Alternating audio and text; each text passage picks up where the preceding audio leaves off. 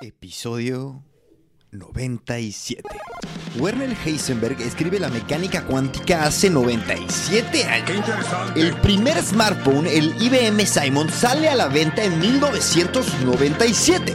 También en 1997 sale a la venta el primer PlayStation en Japón.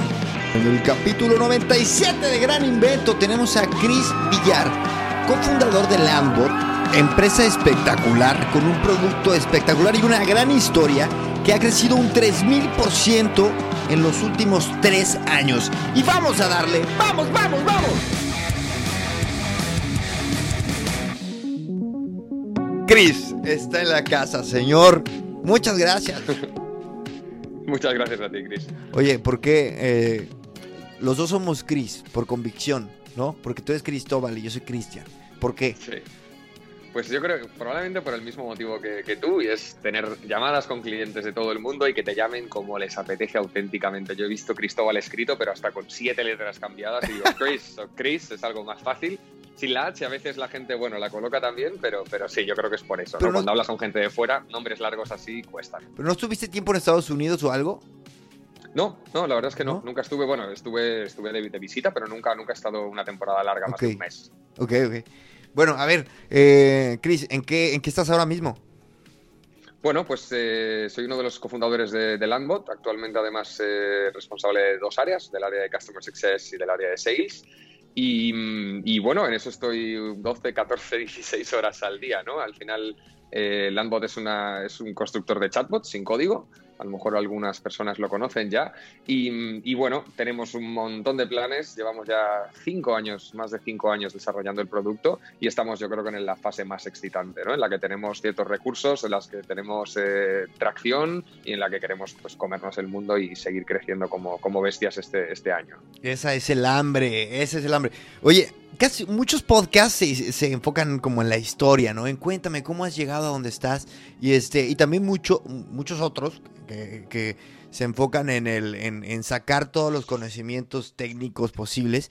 Yo tra trato de, pues, de hacer una, una, mezcla, pero contigo puntualmente sí quiero saber eh, la historia. Primero cómo, cómo nace el Landbot y ya más adelante meterme durísimo en cómo llegan al MVP y cómo llegan ahora, eh, como dividido en tres. Pero a ver, cuéntame, entonces, ¿cómo nace el Landbot? Vale, pues eh, voy a ir, un poquito más hacia atrás para darte más, más contexto. Venga. Yo, eh, bueno, soy economista de formación, estaba estudiando la carrera. Yo quería ser consultor, yo quería trabajar en banca de inversión, quería hacer lo típico que quiere hacer la gente de estas carreras, ¿no? Pero no tuve suerte con ninguna de ellas. Y esto creo que también es un, es un punto interesante, ¿no? Yo creo que hay mucha gente que, pues, que tiene un path como muy definido, yo quiero hacer eso. Y en mi caso yo fui muy fuerte por ello y no lo conseguí. Y creo que tenía skills y que tenía aptitudes, pero no lo conseguí, ¿no? Entonces, bueno, comencé un proyecto, un side project con un compañero de otra universidad, un ingeniero. Y, y bueno, eh, resumiendo mucho, conseguimos entrar en Lanzadera, en la segunda edición de Lanzadera, que es un programa de aceleración aquí en España, uh -huh. en Valencia, que está, que está vaqueado por, por Juan Roch. Eh, allí en Lanzadera yo era el CEO de mi proyecto, pero también era CEO de su proyecto Jackie Pan, actual CEO y cofundador de, de Lambot. Sí. Era CTO de su proyecto Fer también, nuestro actual eh, bueno, cofundador también y, y VP Product. Y bueno, a nosotros nos duró como un año el proyecto, entonces al año siguiente que ya habíamos cerrado, bueno, muchas empresas de, de, ese batch habían cerrado ya y nos volvimos a juntar, ¿no? Ellos estábamos comenzando con un, un concepto nuevo que era Jexir, y que era un mayordomo virtual a través de WhatsApp. Y esto en realidad es el origen de Lambot, ¿no? En eh, 2015, eh, el conversational commerce que llamaban, ¿no? El comercio conversacional estaba pegando muy fuerte, eh, la mensajería estaba justo pasando al social media, ¿no? En la famosa gráfica en la que se ve que, que cada vez se utiliza más y bueno, parecía que había un hueco ahí eh, brutal, ¿no? Sabíamos que queríamos eh, montar un, un, modelo de negocio alrededor de la mensajería y en este caso fue con un mayordomo. Tú le escribes a un número de teléfono y un equipo de agentes pues resuelve tus, tus dudas y gestiona tus pedidos, ¿no? Eh, y esto es la base del Ambot. ¿Y por qué? Porque, bueno, llegó un momento en el que tuvimos que decidir, vale, tenemos dos opciones. O seguimos con este modelo, modelo B2C, la gente nos escribe cosas y le conseguimos, pues, desde flores, cenas, cualquier cosa, o empezamos a vender el software que hemos construido para gestionar todos estos pedidos. Entonces, bueno, nos fuimos por el software, obviamente, y uh -huh. por eso estamos donde estamos ahora. Eh, no creo que haya una decisión buena o una mala. En nuestro caso, pues claro, viéndolo ahora cinco, cinco años después, pues parece muy, muy fácil, pero bueno, en aquel momento había cierta incertidumbre. Y al principio Lambot no era otra cosa que un agregador de canales, el típico software de, Customer Support, tú metes Messenger, metes WhatsApp, eh, hablas con tus agentes, con tus clientes y nos faltaba algo, ¿no? Había mil competidores en el mercado haciendo exactamente lo mismo que nosotros y dijimos, oye, tenemos que tener algo, algo propio, ¿no? Integrar canales de, fuera está muy bien, pero vamos a lanzar nuestro propio canal. Y dijimos, bueno, pues montamos un live chat. Como te puedes imaginar, live chat, si ya hay plataformas de, integración de mensajería, plataformas de live chat hay infinitas, caras, baratas, eh, para cualquier use case, industry, etcétera. O sea, era, era súper difícil eh, destacar ahí, ¿no? Entonces, bueno, nos vimos con un producto con canales de mensajería instantánea, con nuestro propio canal que era el, este live chat, pero que al final pues nos comparabas con un intercom o nos comparabas con un drift y cualquiera nos, nos comía, ¿no? Porque no teníamos esa madurez de producto. Entonces sucedió algo, sucedió algo muy interesante que es que nuestro live chat, que sí que lo tenían algunos clientes instalado, del orden de la veintena de clientes, volúmenes muy bajos por aquel entonces, una mañana, lo que es el iframe de.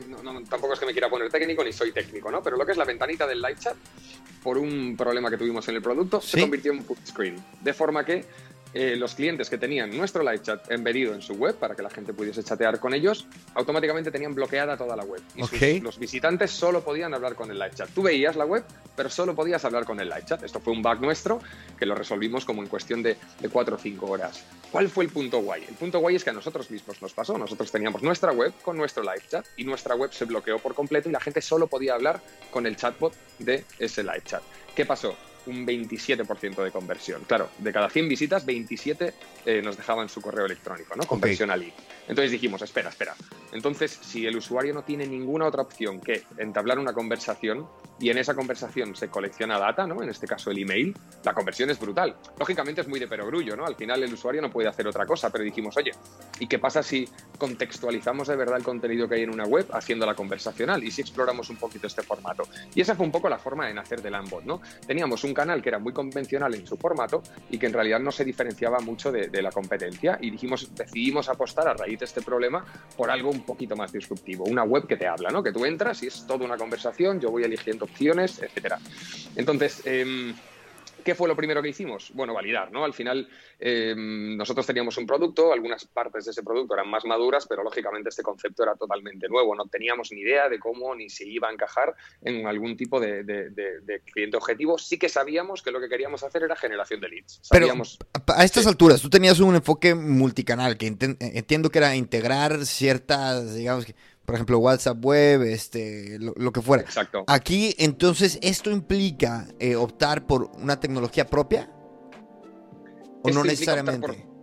Esto es tecnología, eh, yo diría que un 90% era tecnología propia, pero sí que es cierto que en aquel momento, sobre todo para la parte de WhatsApp, contábamos con un, con un proveedor que era, el, que era el proveedor de la tecnología y nosotros poníamos el frontend. Hay que pensar que estamos hablando de 2016, no había API de WhatsApp, no había nada y todo lo que había era muy pirata. Era tan pirata que era básicamente extensiones de Google Chrome que tenían WhatsApp web abierto e iban directamente chupando el frontend y enviándolo a tu, a tu plataforma. Entonces, imagínate la latencia que tenía eso, ¿no? El usuario escribe, llega el número de teléfono, llega a WhatsApp web, lo chupa la extensión de Chrome, te lo manda a tu plataforma y vuelta, ¿no? Al final había muchísimos, muchísimos problemas. Y esa parte sí que teníamos un proveedor que nos hacía la tecnología de capturar las conversaciones de, WhatsApp. El resto era todo nuestro. Vale, de, WhatsApp y, todas las conversaciones te las mandaba, digamos que a, un gestor, para que también nos entiendan la gente que quizá no conoce el producto, a un gestor donde tú puedes dar seguimiento. Y de hecho ya tenían en ese entonces, eh, o sea, la, propuesta inicial ya es como en que en cualquier momento una persona de atención al cliente o, de, o comercial, un humano, se pueda sumar a la conversación, ¿es así? Exacto, al final era un producto para prestar soporte y un soporte híbrido, ¿no?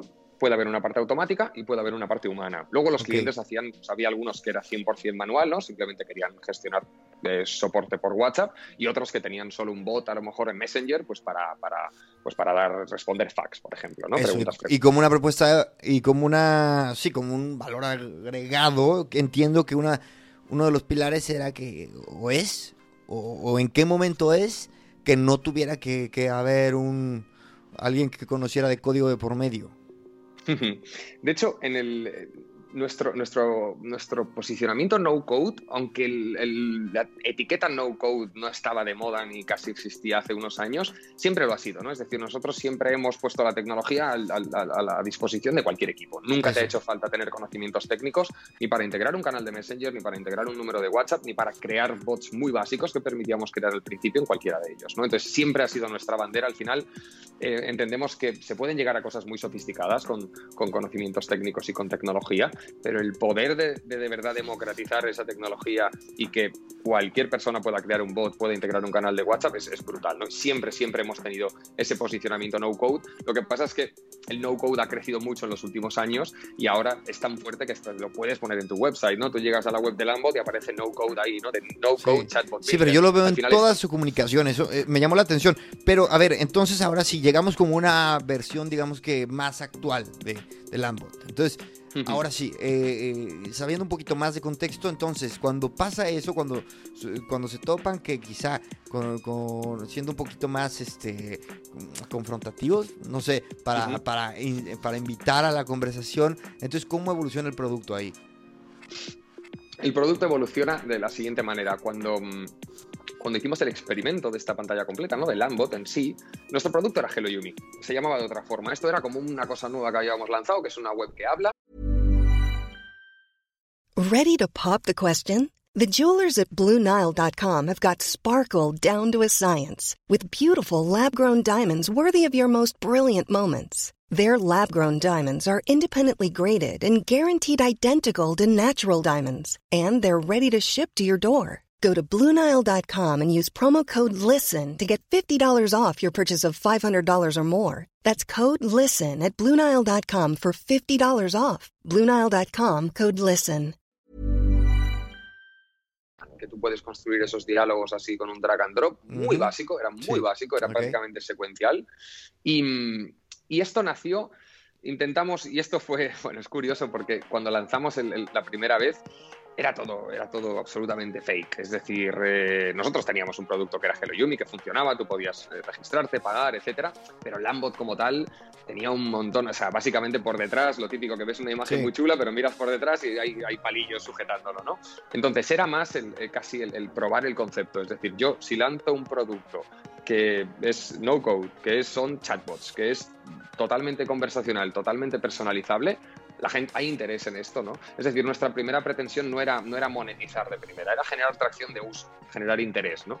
Creo que la monetización es súper importante y vino después, vino al cabo de, de, unas semanas o unos meses, pero lo más importante era, oye, a la gente le interesa esto, si yo lanzo un producto que digo que hace esto, es decir, oye, sin código construyes un bot para ponerlo en una web y parece que la web te habla y es súper fácil navegar por él y conviertes mejor que con cualquier otra cosa. Eso era lo primero que queríamos validar, ¿no? ¿Y okay. cómo lo lanzamos? En forma de producto casi en paralelo, ya te digo, era como, era un poco raro, no queríamos que la gente llegase a Landbot y se pensase que éramos lo otro, ni pero, llegase a lo otro y se pensase que era Landbot, era un poco un juego de... Eso, eso, porque la validación era de ambos lados, era eh, ver si el, si el propietario del negocio podía, eh, le interesaría generar esos diálogos, ¿cierto? Uh -huh. Sí. Sí, y también a su vez este, generar la conversación. ¿Es así? Exacto, es que era, validamos muchas cosas a la vez, tienes razón, ¿no? Validamos un poco el, target, porque venimos de soporte al cliente y pasamos a generación de leads. Validam, validamos un poco el concepto más apuesta por lo automático, porque hasta entonces muchos clientes pues, clásicos gestionaban todo a mano, ¿no? Con su equipo de, de agentes humanos. Entonces sí, estábamos validando varias cosas a la vez. ¿Y, ¿Y, cuál es? Claro, la pregunta que te puedes hacer es, vale, ¿y cómo sabes cuando validas tantas cosas, cuando es algo tan, tan, tan beta, ¿no? Tan en un estado tan inicial, ¿cómo sabes si esto funciona o no funciona? Para nosotros, eh, bueno, fue clave el, el, momento de lanzarlo, ¿no? El momento de lanzarlo, eh, creo que es súper importante apoyarse en plataformas, en ciertas plataformas que tienen mucho, mucho movimiento movimiento y mucho recorrido y mucha masa crítica que pueda acceder a ese producto. Y en nuestro caso elegimos dos. Eh, y creo que si hay alguien que nos esté escuchando y está pensando en lanzar un producto, creo que tiene, es un, son dos pasos muy naturales. Primero, beta list. Eh, uh -huh. Betalist es un, es un marketplace de, de, productos en estado beta, como su propio nombre indica. Si no me equivoco, son alemanes o no, no lo tengo muy claro.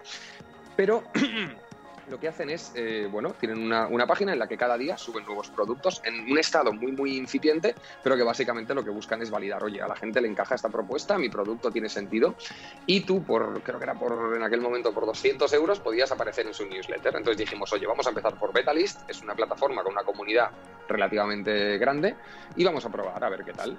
La verdad es que eh, el problema que tuvimos con Betalist, a pesar de que conseguimos unos 200 o 300 leads, porque en aquel momento eran, simplemente como una waitlist, ¿no? una lista de espera en la que tú te apuntas, oye, a mí Lambot me interesa, creo que lo quiero probar. E, ese, es el, ese era el, foco de, de, nuestra salida en Betalist. Pues nos dio pistas y nos dijo, oye, parece que está bien. Y cuando maduramos un poquito más el, el MVP, fue cuando decidimos dar el salto a Product Hunt que es una versión, eh, bueno, es parecido a Betalist en su concepto, es una comunidad de makers, eh, ahora mismo yo creo que es la más grande del mundo, empezó con mucho foco en, la costa oeste de Estados Unidos, pero es un público súper global y básicamente pues son productos desde estudios muy pequeñitos, side projects de emprendedores, hasta las grandes, todos presentan sus productos ahí y tiene un sistema gamificado de votos, ¿no? De forma que pues hoy se han lanzado 30 productos y la gente va votando qué producto le gusta más.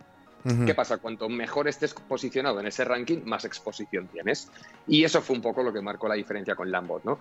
Hablamos de 2017, chatbots, sin código, eh, super personalización. Entonces yo creo que fueron una serie de keywords que se juntaron todas en ese momento y el mercado dijo, quiero esto, ¿no? Quiero esto hasta tal punto que, bueno, nuestros bots los probaron la primera semana a unas 25.000 personas, 25.000 conversaciones con nuestra landing y conseguimos nuestro primer, pues, 2.000 o 3.000 registros también en esa semana, ¿no? Y eso al final es lo que te da, ahí es donde es interesante porque quizá no hayas validado que la gente, oye, que la herramienta aporta valor porque es un espacio de tiempo súper corto, pero has validado que hay interés, ¿no? Y tienes una masa crítica a la que hacer preguntas, a la que hacer entrevistas, eh, con la que reunirte a nivel de product research y de poder averiguar más qué es lo que están buscando, ¿no? Ese fue el punto de inflexión. Eh, la gente no podía ni pagar. Es decir, cuando lanzamos en Product Hunt no se podía ni pagar. De hecho, mm. cuando lanzamos, las primeras seis horas, al acceder al producto veías un pantallazo en rosa y tuvimos que arreglarlo y tal. Es decir, fue una salida muy a trompicones. Pero lo famoso que dicen de no falla pronto y, barato, pues fue justo lo que hicimos. Dijimos, prefiero salir ahora con lo que tengo que no dedicar más recursos a algo que no tengo ni idea de si va a funcionar. Y si, y si funciona, créeme que lo, que lo sabes, ¿no? Y ha sido nuestro caso de tener pues muchísimo volumen de, request. Y, y, ese es un poco el, dentro de Dentro de este camino, que entiendo que Product Hunt es, eh, es un... Es un es un antes y un después, ¿no? Marca un antes y un después. Pero quiero saber, este, ¿qué ritmo? O sea, ¿qué ritmo se marcaron? ¿Decidieron darle a toda velocidad para tener con, unas, con unos valores clave un MVP o se tomaron su tiempo? Más o menos, ¿qué, qué, ritmo traían? Fuimos a, fuimos a toda velocidad. Eh, la verdad es que fuimos a toda velocidad. ¿Cuánto Teníamos un producto eh, yo creo que desde que empezamos con el concepto, ojo, partiendo ya de un live chat que es nuestro, de, un, chat en directo, que al final es una base ya muy, muy sólida. ¿no? No, empezamos desde cero, voy a hacer una web conversacional, es simplemente cambiar el formato y demás. Yo creo que en cuestión de, yo diría que entre seis y ocho semanas teníamos nuestro, nuestro MVP. Desde el momento de tener nuestro live chat hasta decir, vamos a hacer experimentos a, full page, ¿no? En aquel, o sea, tenemos a, Fer, que es, uno de, nuestros cofundadores.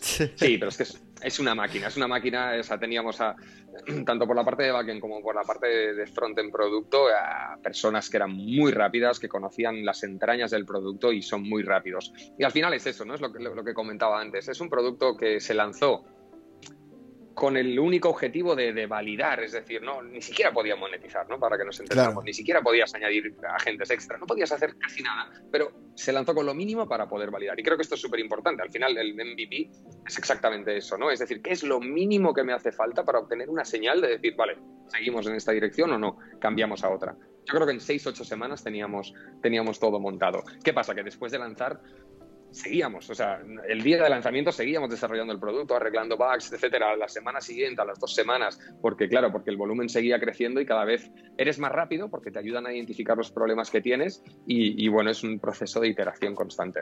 Ahora, dentro de este proceso de validar, validar, validar, llega un momento en el que el producto empieza a tomar este una se empieza a hacer como un árbol, sobre todo cuando hablamos de, del servicio al cliente de, de, de la APIs, eh, que lo puedas integrar con Slack, que lo puedas integrar con un CRM, que lo, se empieza a hacer gordísimo. O sea, ¿en qué, ¿cómo llevan este, este desarrollo de, su backlog? ¿O cómo, o sea, cómo priorizas? Vamos a ir para acá, para acá. ¿Cómo es eso?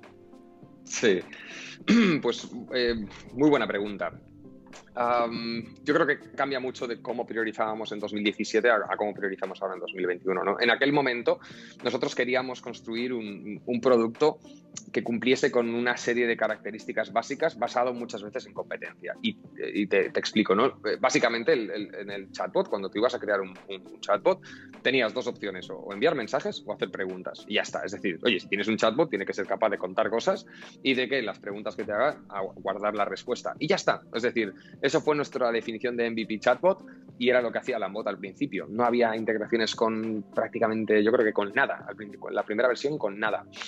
Entonces simplemente tú podías escribir mensajes, hola, ¿qué tal, Chris? Y escribir preguntas, ¿cuál es tu nombre? Y, el bot conseguía coger esa pregunta. Eso fue lo primero. Claro, eso va evolucionando y al final lo que haces es, mirarte mucho en la, en la, competencia, por un lado, en el feedback de usuarios y en tu en, tu, en, tu, estrategia. ¿no? Yo creo que son los tres grandes pilares. ¿Qué te está diciendo la gente que te usa? ¿Qué están haciendo los competidores? ¿Y qué es, cuál es mi idea a largo plazo? ¿Qué quiero que sea Lambot dentro de uno, dentro de tres, dentro de cinco años? ¿no? Y de esas tres cosas, pues sale lógicamente un, un backlog que luego se va moviendo a un roadmap, ¿no? a una hoja de ruta y, y vas desarrollando. Ahora mismo tenemos un montón de procesos automáticos, eh, hay un montón de de call to actions por el producto, de forma que tú puedes dar feedback sobre cualquier cosa, proponer cualquier idea y eso se procesa de forma automática para llegar a una mega tabla que tenemos en, en Coda. Utilizamos un montón de herramientas no code para todo, es decir, tanto nosotros somos una herramienta no code, pero luego utilizamos Notion, Airtable, Coda, eh, todas las grandes eh, las utilizamos porque son, nos permiten ser súper rápidos. Entonces, al principio es una cuestión, una parte de intuición, una parte de feedback y qué está haciendo la competencia y ahora ya, pues eso, son conversaciones un poquito más profundas, lógicamente estamos ya en otra, en otra escala y, no es como antes que voy a probar a lanzar la integración de Slack, que fue así, ¿no? Oye, pues yo creo que Slack tiene sentido, la gente recibe un email, pues que le llegue a Slack, que es donde está todo el equipo, ¿no? El proceso para llegar a una integración ahora, por ejemplo, acabamos de lanzar hace poco Segment. Segment es básicamente una herramienta que te permite conectar generalmente tu base de datos, de donde llega toda tu, donde tienes toda tu información, a una especie de meta API, que es Segment, que luego puede popular esa información a diferente. Claro, esto es otro, otro, otro concepto, eso requiere un proceso muy diferente. Quiero entender, o sea, entiendo que en 2017 eh, hay, un, hay, una, hay un principio, una cultura, una visión de agilidad brutal, ¿no? Este, todo es vamos para donde nos llame el MVP, o sea, para donde llamen, llamen perdón, los datos, vamos a tirar, ¿vale? Este, ¿Cómo era el equipo en ese entonces? O sea, eh, porque me dices mucho no code, pero seguramente tenían unos desarrolladores a tope. Sí, sí, sí, sí. No, esto siempre es la paradoja del no code, ¿no? al final, para construir herramientas no code hacen falta programadores. Ojo, porque hay casos en los que, en los que se crean herramientas con herramientas no code, que es un caso pero para brutal y súper interesante. Para, para MVP sí, únicamente, ¿no? Sí, pero luego es eso, yo que sé, gigantes como Babel o este tipo de herramientas no code tienen developers y tienen muchísimos. ¿no? Nosotros en aquel entonces éramos, eh, yo diría que unas ocho personas más o menos, y en desarrollo teníamos a eh, tres personas, tres, cuatro personas, cuatro personas, dos backend y dos frontend. Y además uno de ellos era frontend y era director de producto, que era Fer. Entonces teníamos un equipo de, cuatro, dos y dos, dos backend y dos frontend, y eso nos permitía pues, ser, ser muy, muy rápidos. ¿no? Eh, yo creo que es una estructura muy cómoda, es un squad así muy, muy cómodo para, para MVPs, puede funcionar con un backend y un frontend también. Hay que entender que estas cuatro personas no estaban todas en Lambo, teníamos otro producto que había que mantener. Es verdad, claro. Claro, entonces hubo ahí un momento de solapamiento hasta que, bueno, al cabo de tres o cuatro meses ya con la tracción decidimos hacer el cambio hacia, hacia Lambo. Y ahora, ahora mientras hablamos, eh, ¿cómo, ¿cómo se ve ese equipo? ¿Qué tanto desarrollo tienes? Eh, sí, ahora somos un poquito más grandes. Ahora en total, todo el equipo, toda la empresa, somos eh, cuarenta y tantos. Y ahora mismo en desarrollo eh, además hemos fichado tres, tres, tres desarrolladores este mes. Eh, yo creo que estamos por los eh, 14 desarrolladores más o menos. Que no son muchísimos, bueno, depende, al final hay mil teorías sobre esto, eh, pero bueno, de, de 4 a, 14 que tenemos ahora, más o menos. A ver, yo soy, yo soy más de, de producto y, yo sé que tú estás más metido en el, en el, en el desarrollo y la estrategia de negocio. Dime si, me equivoco, pero este, para un poco ahora ir hacia el negocio este, ¿cómo, eh, ¿Cómo es el proceso de, toma de, de decisiones al día de hoy? Ya te lo pregunté un poco en ese, en ese momento, ¿no? Antes era data driven, MVP, validas algo y para allá. ¿Y ahora? Em, el proceso de toma de decisiones en producto, entendemos. Sí, sí, sí, sí. todo, todo parte de eh, planificación estratégica. En nuestro caso celebramos offsite meetings una vez al año y en esos offsite meetings que participan pues, tanto el funding team como, como otros líderes de diferentes áreas o middle management y se, bueno, se marcan un poco las bases de, lo que va a ser la compañía en los próximos 12 meses, ¿no? Desde lo más abstracto, es decir, revisitamos nuestra visión, nuestra misión, nuestros valores, etcétera, hasta lo más concreto que es definir los pilares estratégicos o lo que llamamos nosotros pilares estratégicos, que es un poco, oye, ¿qué queremos hacer? Por ponerte un ejemplo, ¿no? En este año que hemos definido, queremos ir a empresas un poco más grandes, porque la mayoría con las que trabajamos son muy pequeñitas, entonces queremos servir a empresas de un mayor tamaño. Queremos apostar mucho por la parte colaborativa, eh, tanto a nivel de builder como de toda la plataforma. Es decir, son una serie de pilares estratégicos que surgen en, estos, en estas reuniones, que generalmente duran varios días y que poco a poco se van llevando a tierra hasta convertirlo pues, en story points para un desarrollador. ¿no? Entonces, em, lógicamente, son cosas bastante genéricas y de alto nivel, ¿no? Eh, hacer el builder más colaborativo, sí, suena genial, pero hay un montón de pasos, ¿no? Eso es tarea de los product managers, en este caso, de decir, vale, si quiero un builder más colaborativo, ¿qué necesito? Pues necesito que dos usuarios puedan entrar a la vez, por ejemplo, o necesito que el sistema para invitar a nuevos usuarios sea más sencillo. Entonces se va desgranando, desgranando, desgranando, y el product manager al final es el que, pues, especifica. ¿Y tienes product managers por squads? Eh, sí, de hecho hemos cambiado hace poco, bueno, hemos pasado por un montón de, de, fases, de hecho quizá es algo de lo que pecan las empresas, ¿no? En cambiar demasiadas veces mm. de, organización. En nuestro caso hemos tenido diferentes tipos de squad y sí, ahora estamos con, con, squads que básicamente se dividen en partes de la plataforma, ¿no? Pues esto es el builder, esto es la parte de Final UX, esto es tal, y cada uno de ellos tiene generalmente un product manager compartido. Estamos fichando también product managers, pero tenemos más squads que, product managers, entonces, bueno, se van, se van repartiendo en algunos casos, pero sí, sería esto, ¿no? Tienes un, alguien de producto y una cedura lo suficientemente autónoma como para poder shipear partes, ¿no? Que generalmente es un frontend y un backend como mínimo si estamos hablando de cosas más de bases de datos, etcétera, pues más backend. Si estamos hablando de cosas más de final UX, más frontend, ¿no? Pero varía mucho. Tengo, me, está, me está dando un poco de risa porque tengo que aceptar que a veces tengo perfiles de invitados muy, digamos que de marketing, cosas así. Y hoy la gente que no esté metida en, quizá en, en proyecto, en producto tecnológico, va a estar un poquito Va a estar un poquito aturdida. Ni modo, ni modo que, que, pasen al siguiente capítulo. Pero ahora sí, hablando de negocio, quiero saber,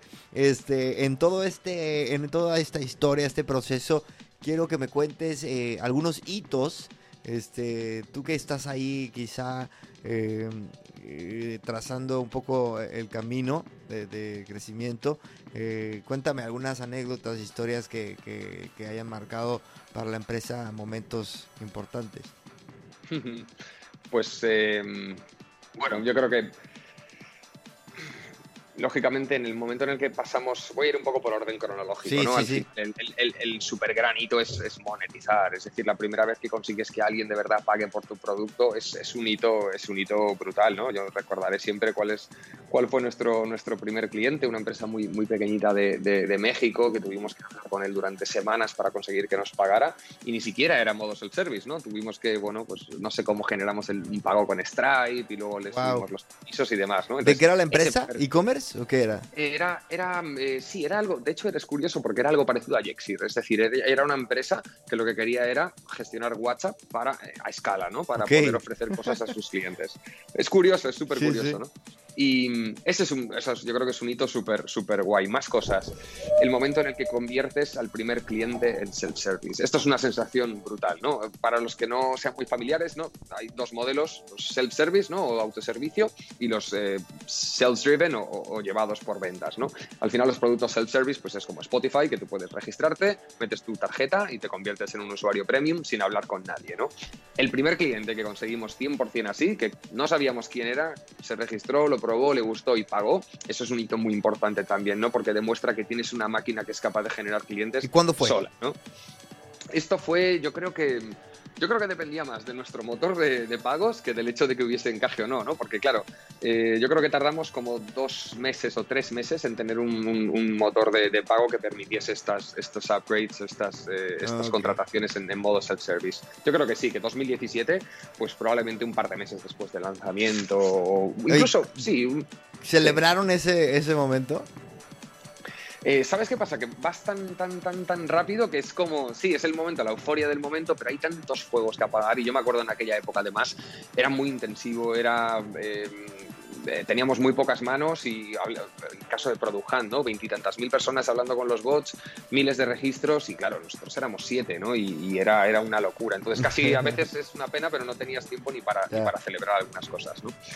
Em, no sé, se me ocurre más. O sea, lógicamente, el momento en el que Lambot como producto superó en facturación a, Hello Yumi, ¿no? Que eso es una, al anterior proyecto o al anterior concepto, ¿no? Yo creo que eso es lo que de verdad te está diciendo, vale, chicos, lo estáis haciendo bien, vais por el buen camino, ya tenéis un producto nuevo que estabais validando y que de repente gana, genera más, más, más eh, revenue para la empresa que, el, que, que vuestro proyecto madre, ¿no? Eso fue súper, súper guay también y por eso cambiamos y al principio era Hello Yumi y Lambot era un producto, ¿no? Y ahora mismo es Lambot absolutamente todo. Y luego, pues tú puedes hacer bots de web, bots, eh, hemos cambiado un poco el concepto, ¿no? Ese momento también fue, fue súper chulo. Y luego al final, pues todos los típicos milestone de, oye, llegar a 100 clientes, llegar a 1000 clientes, llegar a 10.000 euros de ingreso recurrente mensual, llegar a 100.000 euros, llegar a... Hay un montón de hitos. Eh, yo si tengo que quedarme con uno, creo que el de, creo que el de 100.000 100.000 euros de MRR, ¿no? ingreso recurrente mensual, creo que eso sí que fue un punto de decir, ostras, estamos ingresando 100.000 pavos al, mes, ¿no? Y todos los meses, o sea, esos clientes nos pagan todos los meses. Eso Qué sí maravilla. Que fue, sí que fue muy, muy chulo. Oye, y a ver, con este ritmo de crecimiento también tienes que tener ciertas directrices para hacer crecer un equipo que, que, que ya no es un equipo de siete, es un equipo, ¿cuántas personas son? Ahora somos 40, y, 40, 42, 43, depende, porque tenemos gente medio colaboradora, sí, en se, orden de 40. se dice fácil, pero cuéntame un poco de, qué valores, este, qué, qué valores sigues es para, para, el tema de contratación, ¿no? Para crecer el equipo, bajo qué, este, quizá, em, están basados, por ejemplo, en, en Barcelona. Eso es. En Barcelona, Están Cuéntame un poco del, del, equipo, de cómo, cómo lo van creciendo y tal. Pues para hacer crecer el equipo, eh, lógicamente es una realidad para cada área, ¿no? Por ejemplo, eh, en ventas, pues al final eh, tú contratas a tus primeras personas de ventas, digamos que montas ahí un equipito de dos personas, un SDR y un account executive, por ejemplo. Y bueno, llegas a, un nivel de venta razonable. No nos vamos a poner muy técnicos, pero bueno, en función de una serie de métricas dices, vale, yo creo que estos dos ya están funcionando bien. Em, voy a mirar mi proyección de ingresos, ¿vale? Eh, ventas tiene que contribuir este porcentaje que es tanto dinero de MR. Al final es pura matemática. Oye, pues me hace falta multiplicar por dos esto, me hace falta multiplicar por dos. El caso de Customer Support, por ejemplo, vale, pues tengo a una persona y está resolviendo 500 tickets de soporte al, al mes. ¿Cómo estás? ¿Estás saturado? Estoy saturadísimo. Genial, meto a otra persona. ¿Cuál es el ratio? 250 tickets por persona. ¿Podemos aguantar un poquito más? Sí. Oye, llegamos a 400, metemos a otro. Al final es, va muy, muy en este tipo de áreas, sobre todo ventas, desarrollo también, ¿no? Porque al final tienes una serie de tareas y un tiempo a la semana para hacerlas. Si quieres desarrollar más, contratas a más personas. Y luego hay otras áreas en las que quizá no va tan de la mano, puede ser talent, como puede ser finance, como puede ser marketing, que ya depende más un poco de, skills concretos que quieras, ¿no? Si no tienes a nadie de performance marketing y, quieres ser más fuerte en esa área, pues contratas a alguien, ¿no? No necesariamente porque haya una carga de trabajo extra o no, sino porque lo necesitas a nivel estratégico. Al final, lo que, lo que, la forma más alto nivel de hacerlo es, vale, este año queremos eh, multiplicar por todos nuestros ingresos y ahora mismo tenemos esta estructura. La gracia, lógicamente, de escalar aquí hay muchas versiones, ¿no? Pero al final la gracia es no necesitar al doble de personas para conseguir el, doble de ingresos, ¿no? Entonces al final es proyectar, ¿vale? Si dentro de un año quiero estar en estos números, pues es hacer mecánica inversa, ¿no? Y generalmente funciona, ¿eh? Tampoco, yo creo que el problema no es tanto en calcular eh, cuánta gente te hace falta, que sale de los, de los propios números, como encontrar a la gente. Eso sí que es, eso sí que es un, un trabajo, un trabajo gordo y ahí, y ahí hay muchísimo de lo que hablar y yo creo que es el, vamos, lo más difícil de una, de una startup, porque al final un equipo bueno y que ejecute bien tiene muchísimas más posibilidades de éxito que la mejor idea del universo. Eh, pero hay ciertos, hay ciertas constantes, ciertas, por ejemplo, por decirte algo, eh, em, no sé, eh, diversidad cultural o eh, que, todos este, sean, no sé, apasionados de, la tecnología o que todos sean muy majos, no sé. Sí, sí, sí, sí. No, nosotros en, todas las entrevistas hay siempre, em, digamos, una parte de fit cultural, es decir, que haya un, ese, encaje a nivel, a nivel cultural. Hay un fit em, experiencial o de background, ¿no? Oye, que sepas, pues, o que tengas los, los, conocimientos que nosotros, que nosotros buscamos, podríamos decir soft skills y hard skills. Y,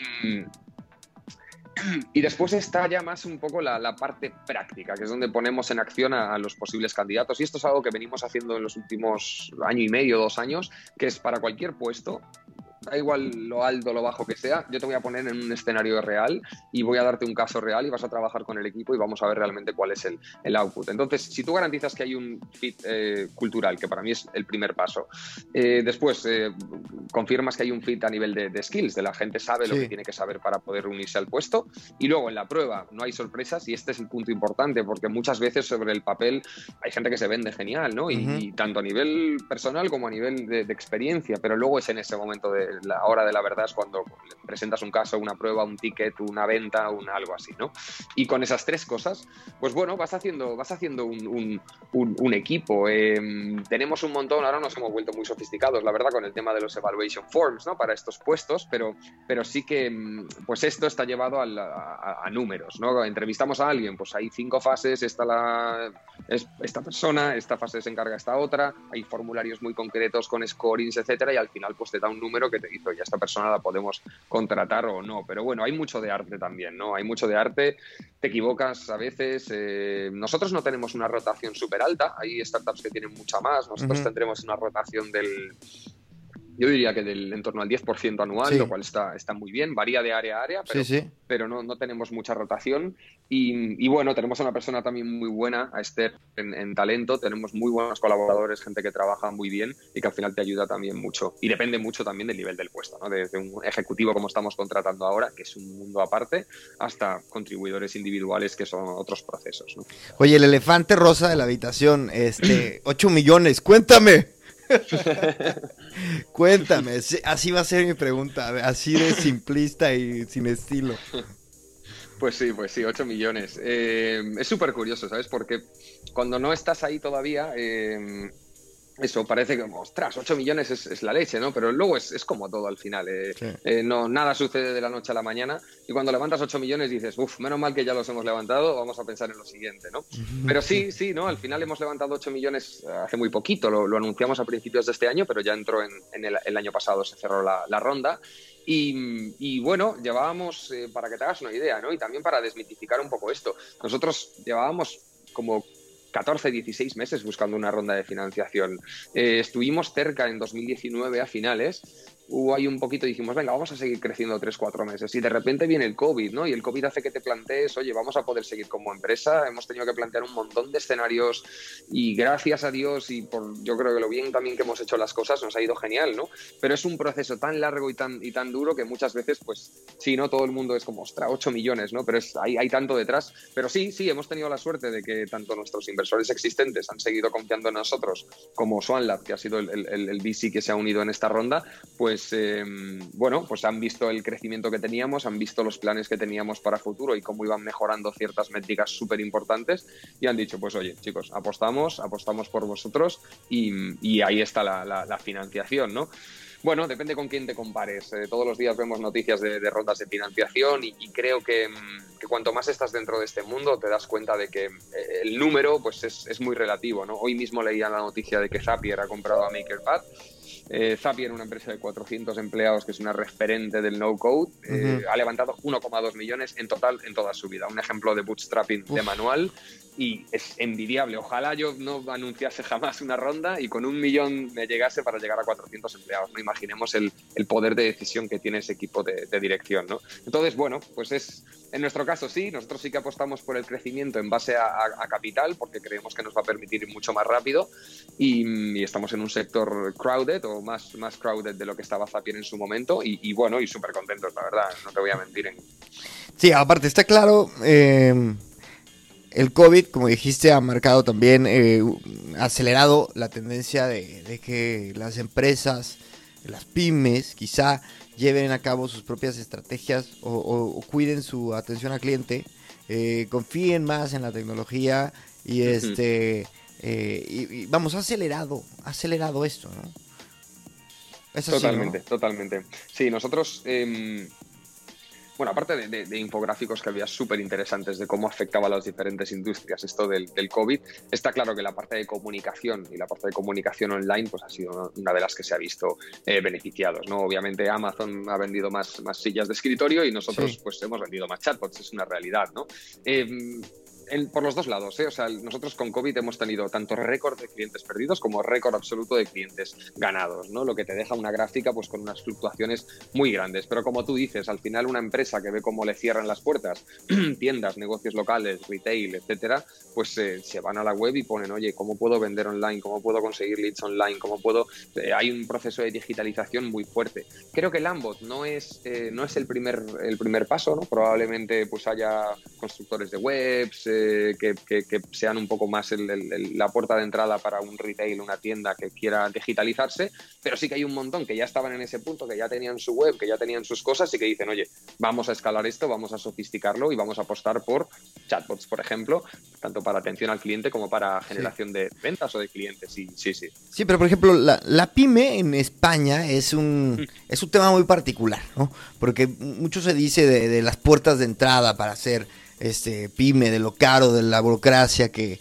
hay. Y tú tienes este, la posibilidad de ver de primera, de primera mano esta evolución tras este momento histórico de, de, las pymes, quizá en México, este, en España. ¿Cómo, tú, ¿Tú has notado diferencias este, de, tal vez adopción de, de tu producto? Sí. Buena pregunta. El primer disclaimer es que el 90%, más del 90% de nuestros clientes actualmente están fuera de España, con lo cual, en realidad, España, aunque es un mercado importante para nosotros. ¿Y por qué, ¿y por qué es eso? Como paréntesis, quiero que profundicemos, pero ¿por qué? Bueno, eh, casi todo viene de la mano de Product Hunt. Es decir, Product Hunt hizo tanto ruido. Nosotros, claro, hablamos de cero clientes, cero, cero ingresos con un producto nuevo como era Lambot, ¿no? Product Hunt tiene una localización muy grande en Estados Unidos. Em, entonces, hay, hay, usuarios de todo el mundo, pero hay muchos usuarios de, de, toda la costa oeste, de Silicon Valley, de todas estas zonas, ¿no? Entonces, de forma natural, eh, se creó una base inicial ahí. De hecho, al principio el noventa y tantos por ciento de nuestro revenue venía de, Estados Unidos. ¿no? Es una comunidad muy early adopter, es decir, oye, algo nuevo que está medio roto pero que no ha probado nadie antes, no te preocupes, toma mis 100 euros. ¿no? Mientras que nuestros procesos de venta eran mucho más complejos en España. ¿no? La gente pues le cuesta más pagar, si paga y no le gusta te va a pedir que le devuelvas el dinero. Entonces yo creo que es casi coyuntural. ¿no? Lanzamos en una plataforma con mucha visibilidad en Estados Unidos y nuestra atracción inicial vino de esa, de esa base. ¿no? Quisimos seguir apostando por tanto localización del producto en inglés como generación de contenido en inglés, pues también desde un punto de vista estratégico, porque es un mercado muy potente, porque es un mercado que sabíamos que a largo plazo nos podría abrir más puertas a nivel de financiación. Sí, sí, vamos. A, día de hoy, está clarísimo. España no mucho que ver con Europa, pues menos con Estados Unidos, y, era un poco, es un poco el cúmulo de eso. Esa es la explicación de por qué Estados Unidos. Vale, y ahora, y ahora sí vamos a ver cómo, cómo sientes a España, cómo sientes a, México, lo que. Porque al final, a ver, yo soy mexicano, trabajo en España y siempre me gusta hacer como esta, este, este vínculo cultural y a través de mis invitados. Cuéntame qué es lo que has podido ver. Yo lo que he podido ver y lo que llevamos viendo ya desde antes del COVID ¿eh? es que en mercados que no son tan eso, tan early adopters, ¿no? tan innovadores a nivel de las soluciones que utilizan, se suelen apoyar mucho en, el sector agencias para desarrollar proyectos. Y esto es algo que hemos visto en toda Latinoamérica y mucho en España. ¿no? Em, nosotros por definición tenemos muchos clientes que son agencias, que trabajan tanto para ellos como para sus clientes. ¿no? Hablamos de 20-30% de nuestra base. Em, ¿Qué pasa? ¿Qué es eso? En mercados como Estados Unidos, pues una tienda local se atreve a montar un bot en Messenger y no, vamos, ni corto ni perezoso y no hay casi ni que convencerle, ¿no? Pero probablemente aquí cueste un poco más. Entonces, agencias, sobre todo agencias no tan grandes, agencias medianas o pequeñas, pues son un poco la puerta de entrada para tecnologías un poco más innovadoras. Porque hay que entender también que, aunque solo sea a nivel de keyword, ¿no? Ah, no, no es tan fácil que una empresa española pues se ponga a buscar en Google y encuentre pues cierto contenido de Lambot, ¿no? Pero una agencia pues está en otro tipo de, dinámica y es la que está un poco al loro de las novedades y ofreciendo este tipo de servicios nuevos. Entonces, yo creo que sí, que cada vez hay más adopción de este tipo de productos. Creo que en mercados como los el hispanoamericano eh, y, el, y, el, español ayuda mucho el, ir de la mano de, una agencia y a nosotros nos ha funcionado muy bien, ¿no? Hasta ahora. Ya. Para los que están trabajando en encontrar, eh, encontrar un producto que pueda, que pueda ser escalable, danos, danos un pequeño manual con algunos consejos clave que, creas que son errores recurrentes en personas que quizá tienen una idea o que quieren empezar algo. Vale. yo estoy un, estoy un poco sesgado por, por, mi, por mi pasado, pero voy a dar los consejos que, creo que para vamos, que son los, los más útiles, ¿no? Em, aparte de los, los, clásicos, o sea, creo que todo el mundo debería, debería leerse el Lean Startup y, tener una noción básica de lo que es la, experimentación, del fallar rápido y pronto, de, de, de, de eso, de, optimización, etcétera. Yo diría dos cosas. Una, em, mucho foco en monetización y esta monetización, sobre todo para negocios nuevos, suele venir de la mano de servicios en lugar de, productos, pero yo pondría mucho foco en monetización desde lo más pronto posible, porque eh, un buen feedback es fácil de conseguir y más si no sesgamos bien a la, si no segmentamos bien a la audiencia, eh, es fácil decirte, sí, sí, claro que tengo esta necesidad, claro que compraría tu producto, claro que pagaría por tu servicio, ¿no? Eh, en el momento en el que hay dinero en tu banco, es, no hay mejor validación que esa. Entonces, aunque no sea un más, yo soy fan de, de monetizar lo antes posible para poder tomar decisiones eh, basadas en, esto. ¿no?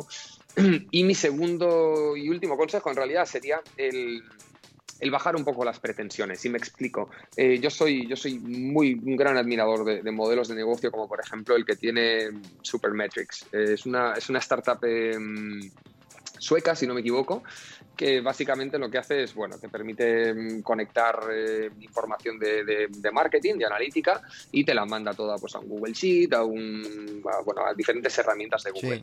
¿Y por qué cuento este ejemplo? ¿Cómo nació Supermetrics? Supermetrics nació como una extensión dentro del marketplace de add-ons para Google Sheets, ¿no? ¿Qué pasa? Muchas, a muchos emprendedores le dices, oye, ¿cómo voy a, no? Se pueden preguntar, ¿cómo voy a empezar dentro de un marketplace como un add-on o como una extensión de Chrome o como un tal? Yo quiero tener mi web, quiero tener mi plataforma, que la gente se registre, integrar otras herramientas. Yo creo que si nos quitamos un poco esa... Es un poco de eso, de casi de ego, diría, ¿no? Al final, lo que tienes que hacer es resolver un problema. Si ese problema lo vas a resolver formando parte, siendo un add-on de Google Chrome y a partir de ahí vas a montar tu empresa, como hay, muchísimos ejemplos, no hay forma más ágil y más cómoda de empezar, porque ahí aportarás valor. Y es lo que hizo Supermetrics. Fue un side project de un tío que estaba currando, que vio que había un dolor en pasar información, pues imaginemos, de Analytics a Sheets. Pues dijo, oye, voy a hacer un add-on.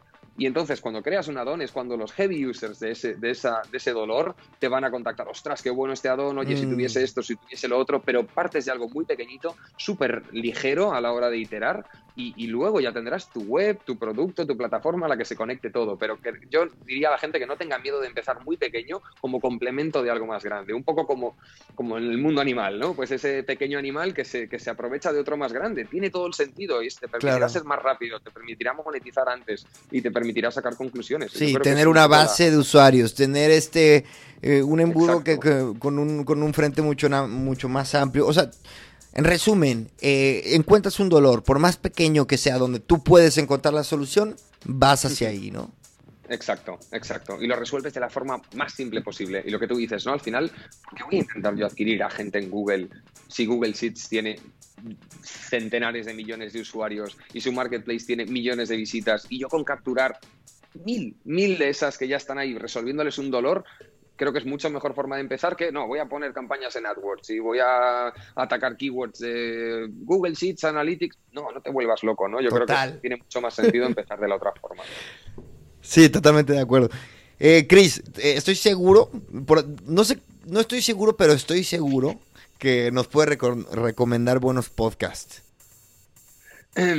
pues em, no, no, soy, no soy un súper, súper... Eh, ya, ya empecé mal, ya empecé mal. No, no, no, no he, de reconocer que eh, tengo, tengo mucha predilección por artículos escritos. No sé por qué, soy de esas personas que se quedaron en artículos, en artículos escritos, pero sí que estoy siguiendo mucho un podcast últimamente que se llama Churn FM, eh, churn.fm, que lo lleva Andrew Michael, que es, eh, un, eh, trabaja para Hotjar, también una super startup, un ejemplo de, mil cosas, y que mola porque habla con líderes de la industria, sobre todo de SaaS, de, suscripción, sobre, pues eso, sobre problemas del día a día de los SaaS y muy centrados en perder clientes. ¿no? Al final es una máxima para cualquier que tenga un negocio, eh, no quiero perder clientes, y ahí pues entran muy muy al detalle de estrategias, hablan con gente muy chula y son capítulos cortitos, salen una vez a la semana y Churn FM está muy bien. Después, ya te digo, a nivel más de podcast, no, no tanto, si a nivel de, de, blogs, pues podría recomendar desde, desde First Round, Both Sides of the Table, contenido más ya de VCs que mola mucho y que, que es muy, muy potente. El contenido que saca Andrés Horowitz, por ejemplo, los VCs más potentes de Estados Unidos, el 90% es contenido buenísimo. Pero bueno, podcast, sí, yo recomendaría Churn FM. Estoy sesgado por también mi, posición en la empresa, pero creo que es bastante bueno y Andrew es un, es un crack. Chris, muchas gracias. Eh, nos despedimos, no me cuelgues, pero si te parece, eh, despídenos, despídenos con algún mensajito o algo. Vale, pues nada, eh, muchísimas gracias a ti, Chris, por, por, invitarme, a toda la audiencia por, por, estar, por estar ahí y nada, invitar a la gente a, a, probar cosas, a, a, preguntarme incluso a mí personalmente, o sea, chris.lambot.io me, me puede contactar quien, quien sea. Y, y yo diría eso, ¿no? Que, que soy un abanderado del movimiento no code. Creo que el movimiento no code nos puede llevar súper lejos, con Lambot o sin Lambot, pero creo que al final va de empoderar a la gente a, crear cosas y, bueno, animaría a todo el mundo a, descubrir este mundo, a seguir podcasts como el tuyo para conocer a gente de, que está haciendo cosas súper guays y que, y que ya no tener miedo a equivocarse, sobre todo si, si tienes el mindset de equivocarte en pequeño, ¿no? que es lo más importante. Así que, en pequeño, pronto y barato. Eso es, eso es. Venga. Bueno, nos despedimos. Gracias a todos. Chao.